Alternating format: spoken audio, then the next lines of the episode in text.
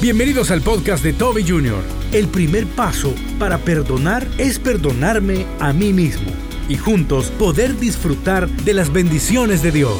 Pero cuando entra una persona a la comunidad, en lugar de decir, hey, bienvenido, sentate aquí a la mesa, que el Señor te hable, ¿qué hacemos? Lo reprimimos, lo reprendemos, enfocamos todo el sermón, toda la prédica a desarmarlos, no entendiendo que lo que ellos buscan es el perdón de ellos mismos y el perdón de Dios, como todos nosotros. Continúa con nosotros y escucha la mesa del Señor. Vamos al Evangelio de Marcos, capítulo 2, versículos del 1 en adelante. Y quiero hablarle de la mesa del Señor. Diga conmigo, la mesa del Señor. La gran pregunta es, ¿qué hay en la mesa del Señor? Es curioso que cuando hacemos banquetes, especialmente acá en Estados Unidos, hay una diversidad de comida y una abundancia tremenda, que uno no sabe ni qué comer, y yo que soy latino y salvadoreño, mucho menos cómo comerlo porque le ponen cubiertos de arriba para abajo y de abajo para arriba. Le ponen un plato y abajo del plato le ponen un ring de carro, no sé cuántos los han visto, unos adornos, nosotros eso nunca lo habíamos visto. Luego le ponen una servilleta y si va a comer un pez y un pescado, le ponen un tipo de como cuchillito o algo para poderlo partir. Y luego que come el pescado, el marisco, le dan una bolita de sorbete de limón, ¿verdad? Y luego de eso un cigarro. Es bien complicada la cosa. Pero la pregunta es, ¿qué hay en la mesa del Señor? Vamos a leer su palabra en el Evangelio de Marcos capítulo 2, versículos del 1 en adelante, lo cual leemos en el nombre del Padre, del Hijo y del Espíritu Santo de la iglesia. Dice, Amén. Entró Jesús otra vez en Capernaum después de algunos días. Y se oyó que estaba en casa. ¿Dónde estaba Jesús? Hay gente que lo anda buscando en el lugar equivocado. Mi casa, casa de oración será llamada. Eso dice el Señor. Ok, sigamos, versículo 2. E inmediatamente se juntaron muchos, de manera que ya no cabían ni aún en la puerta.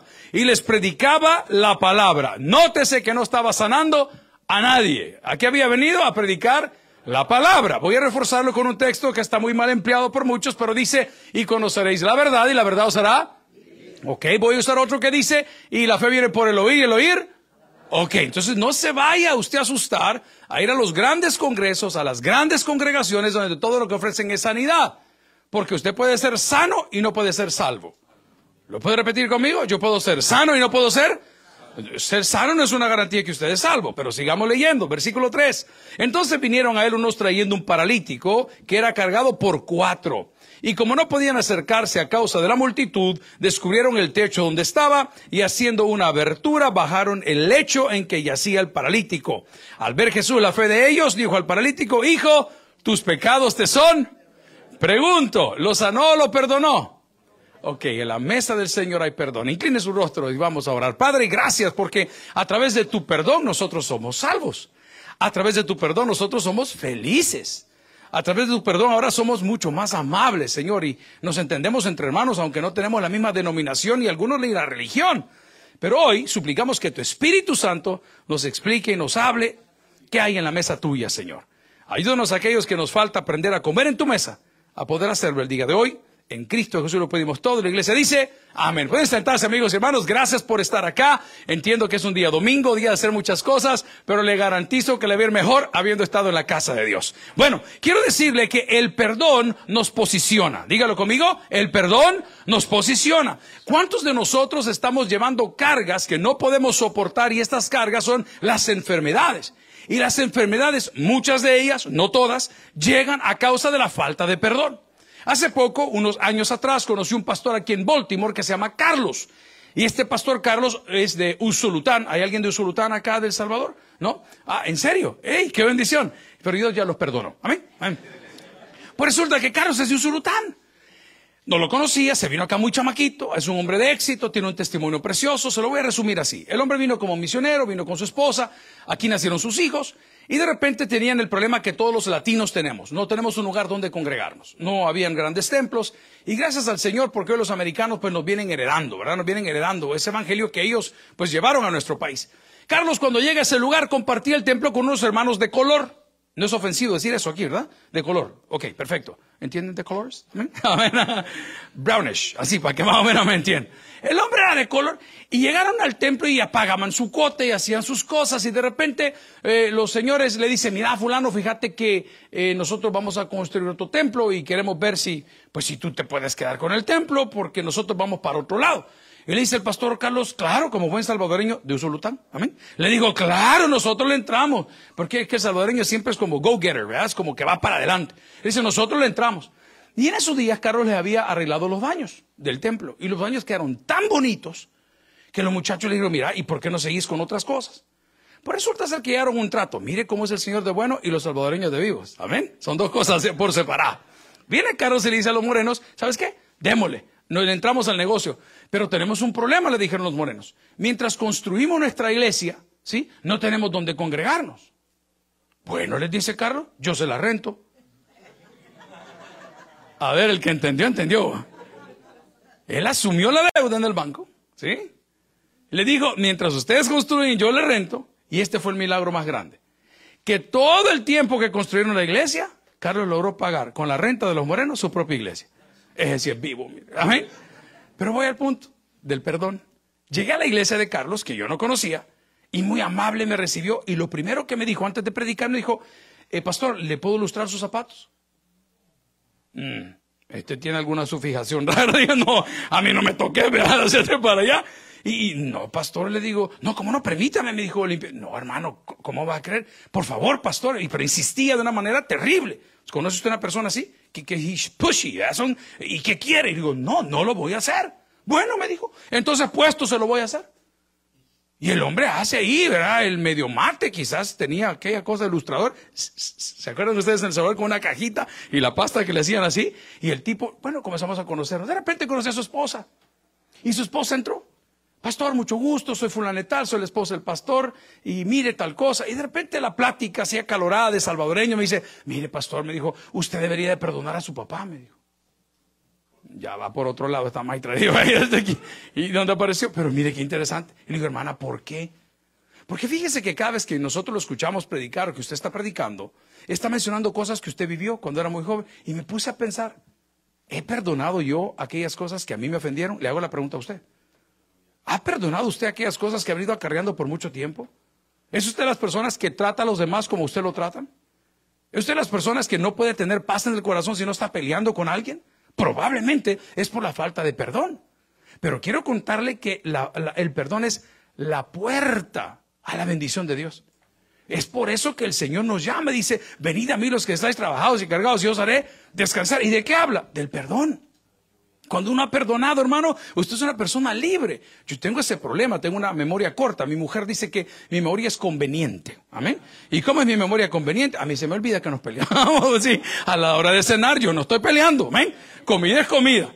Pero ahí como que la franja de Gaza, ¿va? tienen que hacer que se, no, a mí se me olvida. Es que a vos se te olvida lo que me dijiste. Y, ya cuando le saque el regalo a mí también se me olvidó. Amén. voy al punto no ande llevando cosas que no le permiten ver la gloria de Dios. Y una de ellas es el resentimiento y el dolor. Hablamos con nuestro pastor, veníamos temprano, veníamos a la hora, le digo, pastor, hay una venta de café, ¿verdad?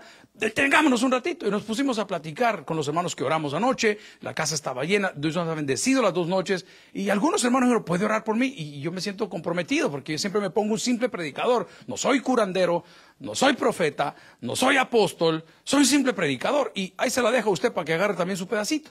Porque el que sana es Dios, el que profetiza es Dios, quien se revela es Dios y lo hace a través de su palabra. A Él sea la honra y la gloria. Pero bueno, yo se la dejo. La cosa es que la gente venía y me decía, pastor, ¿puede orar por mí? Y yo me siento comprometido. Y en mi mente digo, ¿y si se muere? El que entendió, entendió. Y imagínese, se muere. Estamos en el hospital un día de estos y digo a la persona, es que yo quiero que usted ore para que yo sane. Me dijo, le digo, ¿usted está segura que quiere que ore para que usted sane? Si yo quiero sanarme, digo, no, mire, es que hay dos maneras de sanar. O sana y se queda o sana y se va. Amén. Porque en el cielo no hay hospital, dice Juan Luis Guerra, amén. Así dice el hombre. Y la Biblia dice que ya no va a haber ni lloro, ni llanto, ni lamento, ni sol, porque la presencia de Jesús o de Dios ilumina todas las cosas. Entonces, sanó, sí, sí, sanó. Luego que no se quedó. Entonces, cuando la persona viene y me dice, mire, quiero que ore, le decía a mi pastor Juan, yo tuve que confrontarlo. Y le digo, ¿qué es lo que está pasando? Pastor, tengo este problema. Tengo una pregunta, le digo. ¿Ese problema te lo mandó Dios o te lo buscaste tú? Porque muchos de nosotros culpamos a Dios por el azúcar, pero la semita se la come usted. ¿Vea? Entonces Dios tiene la culpa, Dios hizo esto. El dinero no te alcanza. ¿Quién te manda a andar pegando hijos por todos lados? Habla, padre. Voy al punto. Es que aquí las cosas no funcionan. Y Dios dice, hijo, perdóname si yo te hice y te diseñé para que seas marido de una sola mujer, para que tengas un hogar bendecido por mi presencia, te dejé un lugar donde te puedas congregar del color que quieras, de la fe que quieras, pero con tal de que estés en mi casa. Pero nosotros nos damos cuenta que nos hemos alejado de las bendiciones de Dios porque aún hemos disfrutado el perdón de Dios. Ahora bien, ¿cuál es el primer paso al perdón? El perdonarme a mí mismo. El perdonar es el primer paso al perdón. Yo no puedo estar pensando que tengo la capacidad de perdonar a otros cuando no me he perdonado a mí mismo por haber fallado, por no ser la persona que debía ser. Por eso aquí nos están hablando de un joven que era imposible que pudiese llegar por sí mismo a Dios. Juan 14, 6 nos dice, Jesús dijo, yo soy el camino y la verdad, ¿y qué más dice? Y la vida, y esto es lo más importante. Y nadie, pegue los dos textos, este de, Marcos capítulo 2, con ese texto y va a entender que es nadie. El hombre no podía moverse, la casa estaba completamente llena, no había una posibilidad, y esto lo pasamos con tanta ligereza, pero déjeme contarle que el ático o el segundo piso de una casa, en el contexto que estamos leyendo, era el lugar donde se secaban los granos básicos. Ahí se guardaban muchas cosas, era la bodega de la casa. En otras palabras, para ser muy extremo, es como que yo quiera entrar al vault, a la, a la bodega, a la caja fuerte de un banco. No puedo entrar así de sencillo. Tengo que romper y atravesar varias losas. Los techos en la antigüedad se ocupaban para muchas cosas, específicamente no como nuestras casas. Un dato curioso, los que han ido, los que van a ir y tal vez los que ya fueron. En esa área de la geográfica, ¿no? Eh, del Oriente Medio, usted ve que cuando entra a territorios árabes, las casas nunca están terminadas. Siempre tienen la primera planta y luego está como que van a seguir para arriba. Y uno dice, pero ¿y por qué es esto? Dos razones. Voy a hablar específicamente por Israel. Porque cuando usted no ha terminado su casa, usted no paga impuestos. ¿Sí? Ah, ya le di la clave, ¿va? Entonces usted ve y las mechas de los cables y las, están siempre arriba, ¿sí? Pero, pero no está terminada. Número dos, porque ellos viven en familia. Entonces es costumbre que en el primer piso viven los padres y dependiendo, o como dicen en mi pueblo, a según, ¿entienden ese verbo?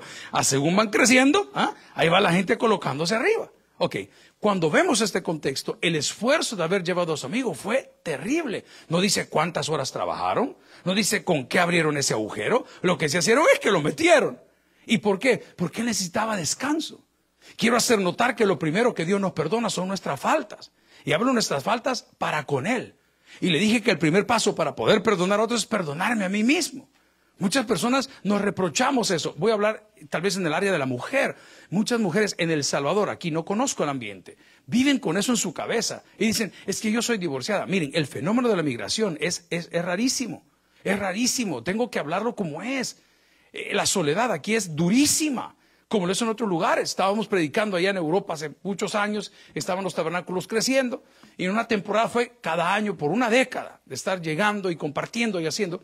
Entonces a mí me llamaba la atención que yo saludaba a un hermano en la iglesia allá, hola pastor, mucho gusto, un gusto. Y cuando llegaba al Salvador yo lo veía y decía, espéreme, es el mismo hermano, pero no es la misma hermana. Este es buzo, dame el consejo. ¿Y qué pasó aquí?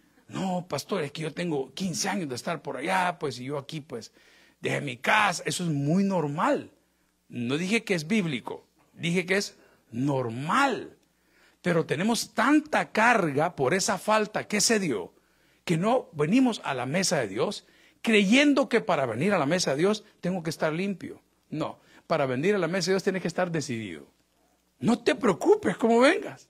Dios va a ordenar tus cosas, lo hablamos ayer ordenar tu corazón, tus prioridades, tus pensamientos, pero siéntate a la mesa de Dios. Los religiosos siempre estamos excluyendo personas. Este tema es delicado en los Estados Unidos como lo es en El Salvador. Nosotros tenemos en la congregación personas de la comunidad LGBTQ que nosotros no nos metemos con ellos. No llegan ellos más que a que... ¿Por qué llegaría una persona de la comunidad LGBTQ a la iglesia? Para escuchar palabra. ¿Y la fe viene por él? ¿Y el oír qué cosa? Entonces no los moleste. Claro, hay gente bochinchera, ¿entienden ese verbo?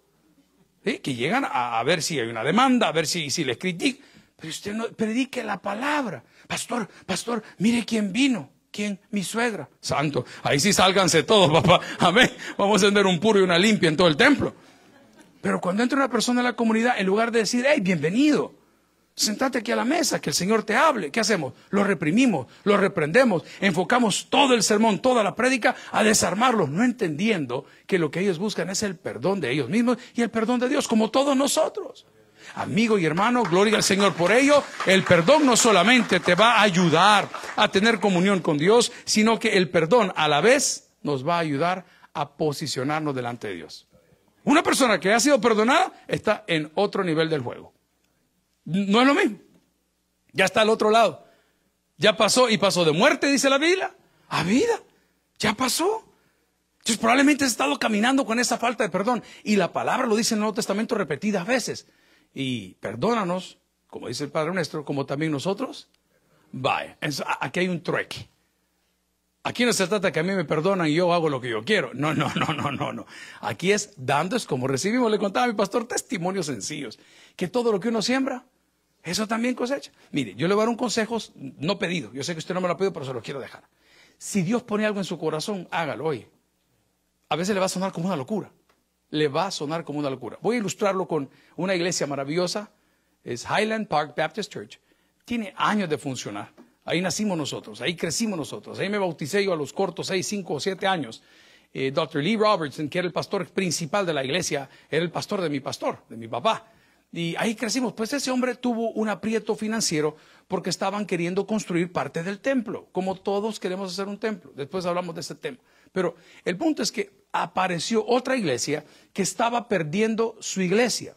No por una modificación, sino estaban perdiendo el building, el edificio entero. Y ellos se habían ahorrado el famoso Building Fund que anda por todos lados, que no construyen nada, ellos lo habían ahorrado y ahorrado para ellos. Y apareció esta iglesia en necesidad. Y dice el pastor que estaba encargado, mira, yo sentí que Dios me dijo en el corazón, regaláselo. Regaláselo, literal, hermano. Está hablando de miles o decenas, o por no decir millones de pesos aquí en Estados Unidos, lo que vale una construcción de un edificio. Y el pastor sabe qué dijo, Señor, yo se lo voy a entregar. Dice el hombre que más tardó en haber entregado esa bendición a la otra organización, a otra iglesia, ajena a su organización, en que Dios se lo devolviera. Cuando Dios pone algo en su corazón, hágalo, hermano. En lo poco me fuiste fiel. Le hago una pregunta. Yo sé que su dinero cuesta ganárselo. A mí me mata y me duele el corazón. Ayer había hermanos que venían de lejos y quizás es una costumbre local o es una costumbre tal vez de una denominación, pero vienen a visitar y cuando nos tomamos la foto, ellos enrollan en la mano un billete y me dicen, pastor, esto es para usted. Y yo le digo, y no tiene más. Lo sentí algo raro. Amén. Me mata porque yo sé lo que cuesta ganarse un dólar aquí. Y, amén, si es una cosa de honra, gloria a Dios. Yo estaba en una iglesia el otro día en San Francisco, California. Me, me, puso un poco nervioso. El pastor de Maravillosos de Guatemala, su nombre es Manolo. Es fuerte, fortísimo del área de Elim de hace mucho tiempo, del hermano Otoniel, hace mucho tiempo. Y resulta ser que es un teatro Ah, que ahora es una iglesia, y cuando yo comencé a predicar, la gente no decía amén, sino que se levantaban de la silla y pasaban al frente a, dejar dinero. Literal. Entonces cuando comenzaron a hacer eso, yo me detengo y volteo a ver al pastor y me dice, no es suyo, me decía. No es suyo. Decía, ah, vaya, le dije yo, hola el payaso aquí arriba. ¿Por qué le cuento estas cosas? Yo no sé que Dios le pone el corazón a nuestros hermanos que tienen esa costumbre. Nosotros pues no la tenemos, pero deberían de agarrarla. Amén. No sé qué tiene. Pero ¿cuándo fue la última vez que estando en un Chick-fil-A o estando en un Sonic o estando en una venta de hamburguesas o una venta de pizza, usted ve una persona al frente y, le ha picado el corazón por decir, le voy a pagar la cuenta, mira, se ve que es una mamá soltera. Tené. Le voy a garantizar algo. Más ha tardado usted en darle de comer a un niño que en que el Señor se lo devuelva. ¿Por qué creen que nuestra iglesia es bendecida? ¿Ustedes creen que uno es un autor? No, no somos nada, hermano. Yo no puedo explicarle. Ayer le enseñaba al hombre, estamos acá controlando a, control remoto lo que está pasando allá, porque no podemos estar en dos lados, ¿no? Era la graduación, tenemos un montón de eventos, tenemos un viaje misionero de 150 personas llevando Biblias a Nicaragua, cosa que es un crimen. Lograron entrar, lograron evangelizar. Eso es un fin de semana, estamos todo el día. Además, estamos con los huérfanos, con las viudas, con los privados de libertad. Estamos en el lugar de retorno. Y, uno dice, Señor, es que la iglesia suya, esta, que es una hermana de la iglesia central, no va a ser bendecida ni por los cantantes, ni por los predicadores sino por su labor social. Es que para eso vino. Yo le digo a los hermanos allá en la iglesia, el central, y se lo digo el día de hoy, ve a su alrededor. si en la iglesia que usted asiste, el único que engorda el pastor, a usted le están robando. De plano se lo digo. Usted viene en bus y el hombre en un carro último modelo. Ah, ve, ve qué inteligente. Ese sí es vivo, ve. Voy al punto. ¿Por qué cree que Dios bendice ese ministerio en El Salvador? Porque hay una bendición y una orden. Que no nos olvidemos de los presos, de los huérfanos y ni de las viudas que realmente lo son. Los tres strikes los hacemos nosotros. Y la gloria de Dios ha llegado. Le doy el ejemplo. Estamos acá recibiendo para nosotros un montón de plata, no sé cómo lo ve usted aquí. Pero recibir un millón de dólares en equipo de televisión es caro. No los tenemos. Pero Dios ha sido bueno. ¿Y qué hicimos? Le enseñaba las fotos al pastor el día de ayer. Le digo, mira, están bajando los trailers ya, las cosas. unas antenitas nos faltan para comenzar, para que nos puedan escuchar ustedes a la distancia. Y le digo, ¿saben cuál es el testimonio más grande? No debemos ni un centavo. Pregúntenme de dónde salió. No lo sé, hermano. Desde que mi padre murió, yo he sido su encargado, su esclavo por 24 años de llevar estadísticas de la iglesia. ¿Sabe qué hice yo? Agarré el mismo libro, el libro que yo tengo para llevar tanta asistencia, tantas conversiones, tantos bautismos, y lo cerré. Señor, dije, a partir de hoy yo no voy a depender de los números, yo quiero depender de ti. Gloria a Dios por ello. No lo digo por mí, lo digo por usted. Pero oiga esto. No nos ha faltado pan. Le puedo decir tantas cosas y estamos dando la bendición, ¿verdad? Le dije que en la pandemia comenzamos a, querer cambiar las cosas ahí en El Salvador. Estamos construyendo. Y me dicen, Señor, ¿qué vas a hacer? Y le digo, mira, no tengo alternativas. Cerramos, cerramos y cerramos. El presidente dijo, se cierra. ¿Y qué hacemos? Vamos a la televisión y ya tenemos el canal. Entonces comenzamos con la iglesia del aire, pero esa no es la historia. La historia es que habíamos roto todo el templo. Y ese círculo que estaba ahí al principio, que para televisión era pésimo, una producción era imposible tener una producción correcta, lo hicimos de un lado. Y saben los que trabajan en construcción? ¿Hay alguien que trabaja en construcción aquí? Yo, aquí votan todo. Hay un edificio frente al hotel donde yo estoy que lo están remodelando. A mí me duele el alma ver cómo agarran los muebles. De verdad, yo lo hubiera vendido. entra el tractor con esa cosa, con la boca esa de, no sé cómo se llamará, la herramienta esa. Literal, hermanos, arranca los y los tiran a los grandes containers. Y yo en la ventana donde estoy lo tengo enfrente. 10 pesos, 35, 23. Trozo de pulguero que tuviéramos, ¿verdad? Lo hacen, ¿sabe qué hicimos nosotros, hermanos? Porque Dios es bueno, en lo poco me fuiste fiel. No se olvide esto. Los pedazos de piso, ¿sí? Ese que tiene ahí, los quitamos con cuidado, toditos, y pusimos el mismo piso en todo el templo. Y los pastores llegan y me dicen, es imposible, aquí estás parado sobre un milagro. Estás parado sobre un milagro. Y un hombre de Maryland, que es un médico, neurocirujano, eh, no lo conozco en persona, Travis es su nombre. Llegó con Hildita, su esposa, salvadoreños radicados acá, que tienen empresa de tirar sal y tirar no sé qué cosas y, y un montón de cosas, son amigos de mi papá, no son amigos míos.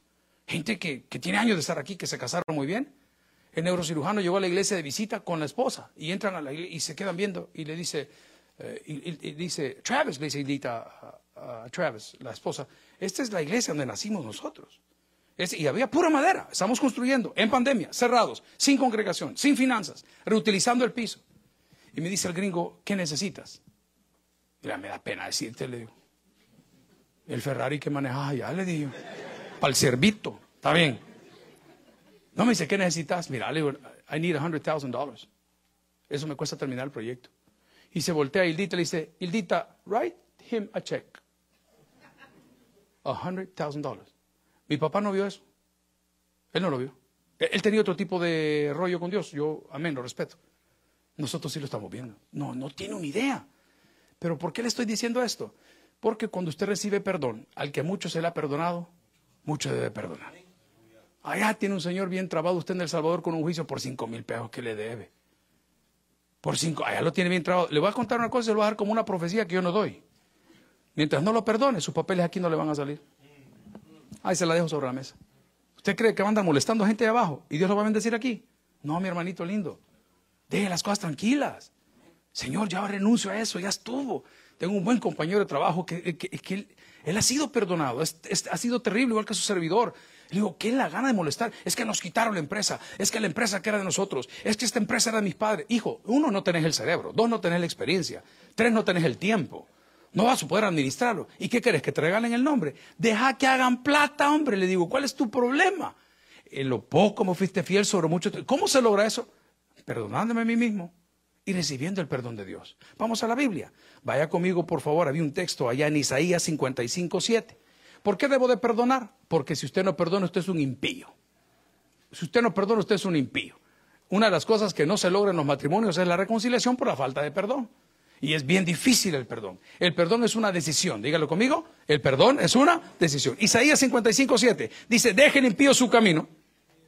Y el hombre nico sus pensamientos. Me faltó otro calificativo. El que no perdona es impío y es inicuo. Ahí dice, ¿verdad? Porque usted cuando no perdona, ¿qué anda buscando? La venganza.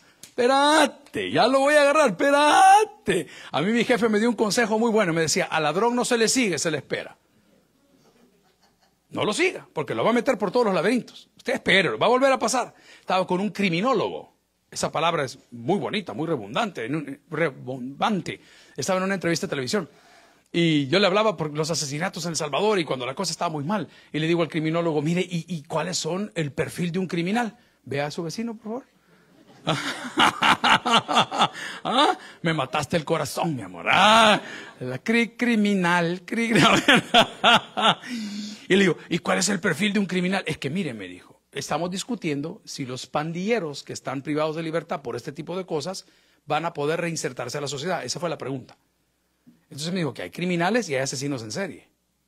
¿Ah? piense lo que le estoy diciendo, es un tema bien delicado y está un poquito fuerte.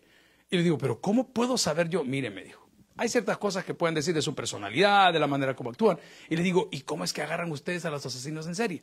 Y me dice el hombre, el asesino en serie siempre deja algo o se lleva algo. Siempre. No sé por qué. Y digo, ¿pero cómo? Tenemos que tener una fijación por, por un teléfono, por una lámpara, whatever pero siempre deja algo o se lleva algo. Ese es un inicuo, una persona que tiene pensamientos de mal. Lea conmigo Isaías y dice, deje el impío su camino y el hombre inicuo sus pensamientos y vuelva a Jehová. ¿Y qué dice que va a ser el Señor? El cual tendrá. Amén. Si no te está llamando para golpearte, ¿cuál es la mentira más grande después de coman del fruto que no va a pasar nada? ¿Se acuerdan de esa mentira, no? ¿Quién la dijo? ¿Satanás a quién? A Adán y a Eva, ¿verdad? Ahí estaban ellos, ¿verdad? Los dos ahí, no quiero culpar a nadie para que no me vayan a demandar. Pero voy al punto, ahí estaban los dos. Entonces de repente llamó a la señorita, vení, come, hombre, no pasa nada, hombre. No, hombre, si cuando mordas la manzana te vas a hacer mis universo, le dijo. ¿Y qué sucedió? Lo reventaron. ¿Cuál es la segunda mentira más grande de toda la historia? Su mamá diciéndole entra que no te voy a pegar. no, hijo, no te voy a hacer nada, entra. a Maitra no hay que creerle. Vamos a la palabra. Y dice la palabra, deje el impío su camino y el hombre nico sus pensamientos y vuelva a Jehová, el cual tendrá que dice la palabra, misericordia. Papá, a mí me encanta esa palabra, porque ahí cabemos todos. Y el Señor me dice, misericordia quiero y no sacrificio, ¿vale? Entonces no importa que venga a servir, no importa que se congregue, no importa que lea la Biblia, si usted no ha perdonado, usted está privando de lo que Dios tiene para usted. Porque ese perdón a usted lo va a posicionar delante de Dios. Pasó de muerte a vida. Número dos, ese perdón a usted lo posiciona delante de la sociedad. Allá cuando vamos al penal, ahí vemos de todo, hermano. Porque hay sectores, ¿verdad? Ahí ve usted que, que, lo digo con respeto porque nos ven. Tienen un televisor y nos ven. Ahí usted ve expresidentes. Es duro, brother. Ahí ve exalcaldes. Ahí ve exfuncionarios. Ahí ve pastores. Ahí ve hombres de negocios. Y viera qué difícil es la vida de antes tener que haber pedido una cita que tal vez nunca me la dieron. Y ahora llegar a predicar ahí, de repente lo ve entrar de blanco con sus crocs y su camisa y sus shorts o su pantalón. Y le dice, pastor, perdón que venga tarde, estaba lavando ropa. Créame, hermano, que usted dice, santo Dios, este asunto puede dar vuelta mañana. Entonces voy al punto. Cuando usted está en paz con Dios, se ha perdonado usted mismo, no solo lo posiciona. Pero estos señores, algunos ya salieron. ¿Sí? Y todavía la gente le grita, ladrón. Así nos gritan a nosotros también. Yo me acostumbré, hermano. Saluda a tu mamá. Le Saludame la vida. Y que, nos toca poner la cara literal. Y lo, no crean que todos son aplausos. No, señores. No, no, no. Hay gente que usted llega a comer a un restaurante y se levantan y se van. Literal. Ah, imagínese usted se deja afectar por eso. Ellos no entienden qué es el perdón. Pero si Dios te ha perdonado, no temas lo que puede hacerte el hombre. No pasa nada. No, cuando yo recibo el perdón de Dios, me posiciona delante de la sociedad. Vamos a buscar un texto. Acompáñeme al libro de Salmos. Déjenme ver si lo tengo aquí a la mano. al libro de Salmos, capítulo 32, versículo 5. Salmos 32, 5. El que lo encuentre primero que diga un fuerte amén y que no espere. Amén. Salmos 32, 5. ¿Qué dice la palabra del Señor? Mi pecado te declaré y no encubrí mi iniquidad. Dije, confesaré mis transgresiones a Jehová y tú perdonaste la maldad de mi pecado. Mire cómo Dios de lindo. Te está llamando para misericordia. Y cuando ya tienes el perdón de Dios, no solamente te posiciona delante de Dios de muerte a vida, también te posiciona delante de la sociedad. El otro día, bueno, nos toca una vez al mes, una vez al mes, el último fin de semana de mes, visitar una iglesia filial o hermana. Eso estaba programado para un mes hace tres, cuatro. Le digo, Juancito, ahorita tengo esta fecha. No, véngase, pastor. Será el último del año, este es el último del año. Y nos toca ver a otras personas por ahí. Y usted dice, ve, soltaron a fulano. Ve, soltaron a Perencejo. Pero qué curioso es que lo que la sociedad te condena, Dios ya te ha perdonado. Por eso dice la palabra, todo aquel que está en Cristo, nueva criatura es, las cosas viejas pasaron y este es el regalo de Dios. Y aquí todas son hechas nuevas. Yo tengo un amigo en la iglesia que a la hora de comprar la ropa, en lugar de medírsela, la huele. ¿No tiene amigo usted así?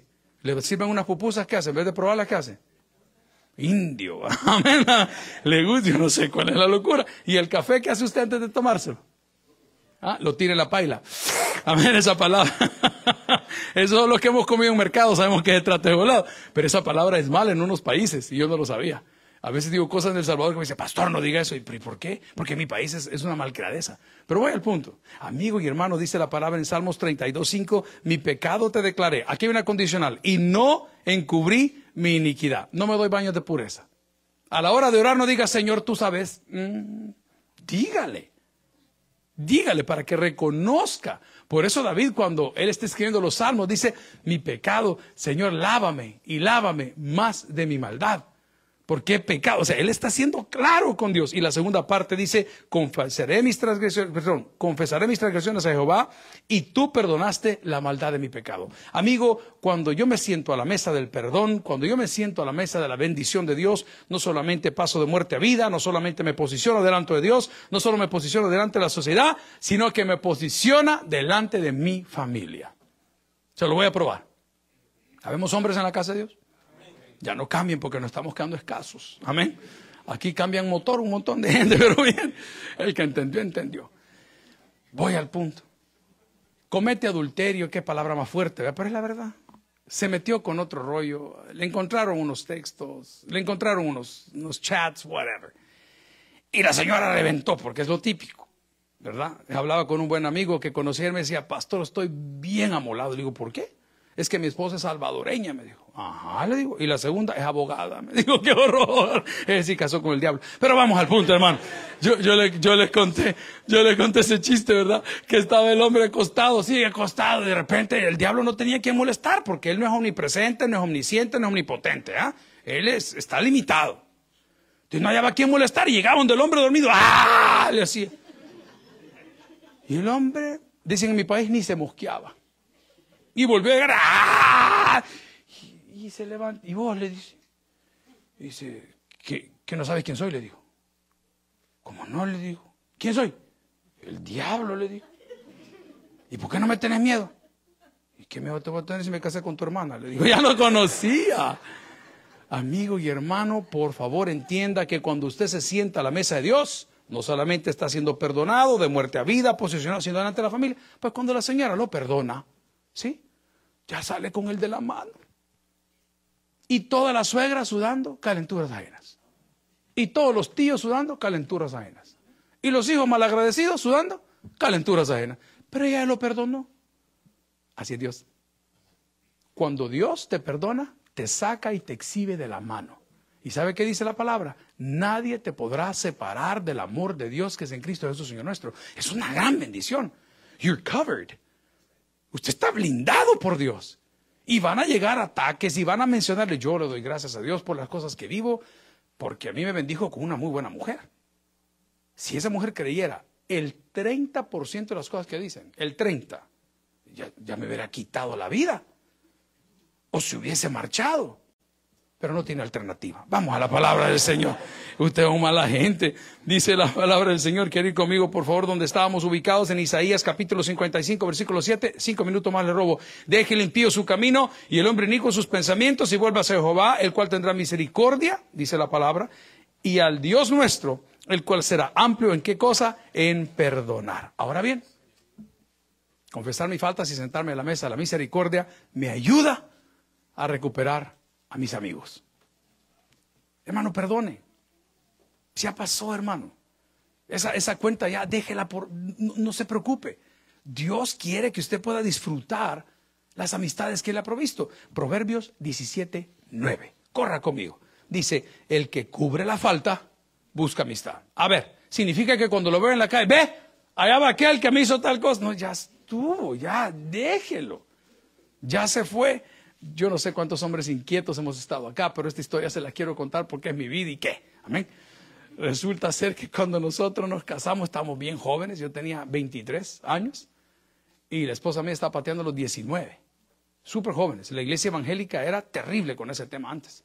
Yo iba al seminario y me dijeron, si tú no sos casado no te podemos ordenar. Aquí no hay pastores solteros, era una regla anteriormente. Y creo que tiene un propósito bueno, al final pues Dios sabrá. Pero cuando yo comencé esa relación con esta muchachita, pues yo andaba, ¿verdad? Como muchos de ustedes siguen, está bien, amén.